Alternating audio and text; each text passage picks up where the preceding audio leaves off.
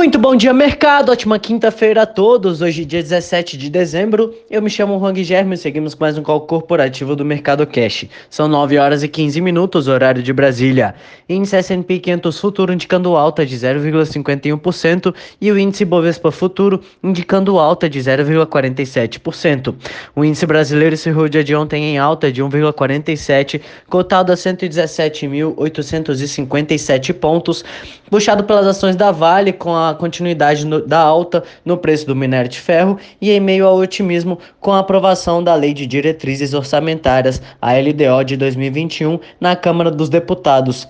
Os deputados aprovaram o projeto por 444 votos contra 10 e o relator da proposta fez alterações na versão do Poder Executivo. Ele manteve como meta fiscal do próximo ano um déficit primário de 247,1 bilhões de reais. Lá fora, os investidores ficaram atentos à decisão de juros do FONC, que manteve a taxa básica de juros nos Estados Unidos na banda entre 0 e 0,25% ao ano. O Fed também anunciou que pretende continuar comprando ao menos 120 bilhões de dólares em papéis mensalmente. Hoje os mercados mundiais seguem o rally de alta ao acompanhar os anúncios positivos quanto à perspectiva de novos estímulos à economia dos Estados Unidos, com as decisões do Banco Central de ontem e com a aproximação de líderes do Congresso quanto ao acordo sobre o novo pacote de estímulos. Segundo notícia da Bloomberg, o pacote de estímulos de 900 bilhões de dólares deve ser apresentado pelo Congresso americano hoje e sua votação deverá ocorrer amanhã. Na Europa, o presidente francês testou positivo para a Covid-19 e, além disso, a Alemanha e França disseram que irão iniciar a vacinação com as vacinas da Pfizer e da BioNTech ainda em dezembro e hoje terá a decisão do Bank of England sobre os juros na Inglaterra. O Eurostox opera em alta de 0,62, a Alemanha sobe 0,87, Paris sobe 0,42%, Milão sobe 0,43% e Reino Unido opera em queda de 0,02%. O índice de Xangai fechou em alta de 1,13%, Hong Kong fechou em alta de 0,82% e Tóquio em alta de 0,18%. Entre as commodities, os contratos futuros do minério de ferro negociados na Bolsa de Dalian fecharam em alta de 2,60% a 157,21 dólares e o petróleo Brent opera em alta de 0,33 a 51,25 dólares. No cenário corporativo, temos notícias da Magazine Luiza, em que Magazine Luiza fez mudanças em sua estrutura organizacional com a criação de três novas vice-presidências. Fabrício Garcia vai comandar a vice-presidência de operações, responsável pela lojas, pelas lojas físicas e pela área de logística e distribuição. Os serviços logísticos passa, passam a ser totalmente integrados com o marketplace da varejista e as lojas passam a ser pontos de coleta, entrega e expedição também de produtos dos vendedores vendedores cadastrados. Azul, a companhia aérea Azul Uh, espera operar com 90% de sua capacidade doméstica neste mês, enquanto a capacidade total deve chegar a 70%. Nos três primeiros meses de 2021, a oferta em voos nacionais deve chegar a 100%, enquanto no total vai a 85%.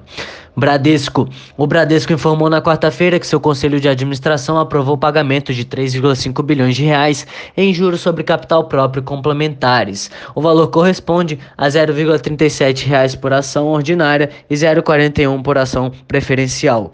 Poderão se beneficiar os acionistas que estiverem inscritos nos registros da sociedade em 28 de dezembro de 2020, destaca o banco. O pagamento será efetuado em 7 de janeiro de 2021, informou o banco por meio de fato relevante.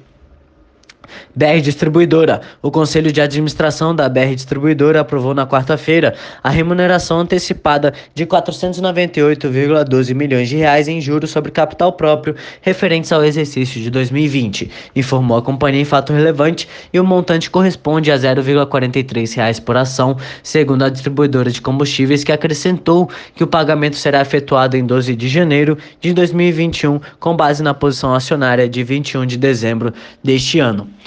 CESP. A CESP informou pagamentos de juros sobre capital próprio de R$ 0,42 por ação ordinária e R$ 1,82 por ação preferencial. Ah, no valor de 150 milhões de reais. Terão direitos ao juros sobre capital próprio as pessoas inscritas como acionistas da companhia na data base de 21 de dezembro deste ano. Marco Polo. Em fato relevante, na quarta-feira, Marco Polo afirmou que reunião do Conselho de Administração aprovou a alteração no modelo de negócios de suas operações localizadas na Índia. A empresa firmou contrato de venda de sua participação na empresa indiana Tata Marco Polo Motors, equivalente a 49% das ações. A acionista remanescente da sociedade Tata Motors por 13,5 milhões de dólares. A empresa também firmou contrato de licenciamento para utilização da marca Marco Polo pela Tata Marco Polo Motors, que em contrapartida pagará royalties sobre a receita dos produtos vendidos por um período mínimo de três anos. A operação não está sujeita a aprovações regulatórias e deverá ser concluída nas próximas semanas. Também na quarta-feira, Marco Polo anunciou que o Conselho de Administração aprovou o pagamento de juros sobre capital próprio a todos os acionistas da companhia relativos ao exercício de 2020 de R$ 0,02 por ação. Os juros eh, deverão ser creditados na conta de cada acionista no dia 22 de dezembro, com base nas posições acionárias da mesma data. Eles serão pagos a partir do dia 31 de março. PetroRio. Na quarta-feira, a PetroRio anunciou que foi informada pela One Hill Capital que a empresa detém 6 milhões de ações ordinárias das, da empresa. Isso representa 4,44% do capital social da PetroRio. A One Hill a, teria afirmado que não visa alterar a estrutura administrativa da PetroRio e não faz parte de acordo ou contrato sobre direito de voto ou compra e venda de títulos da empresa.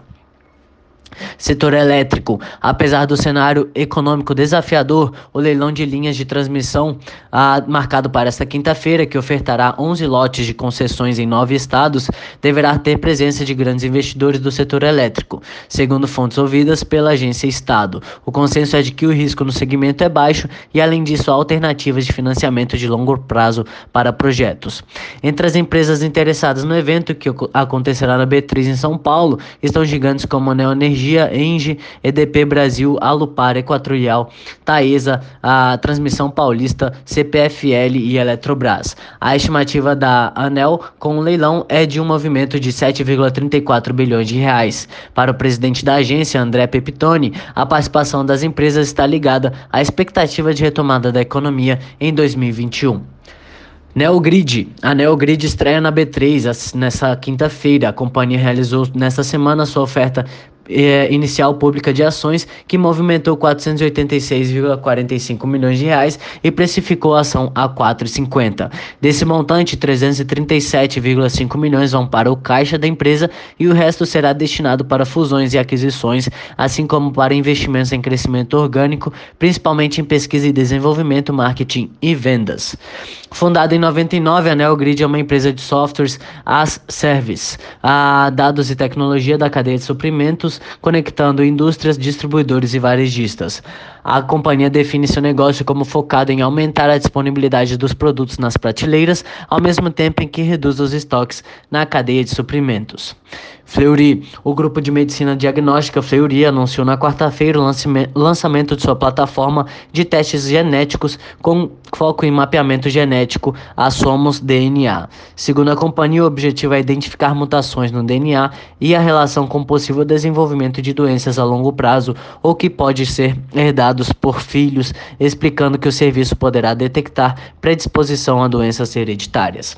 Por hora, estas são as principais notícias. Desejo a todos um excelente dia e ótimos negócios. Um forte abraço.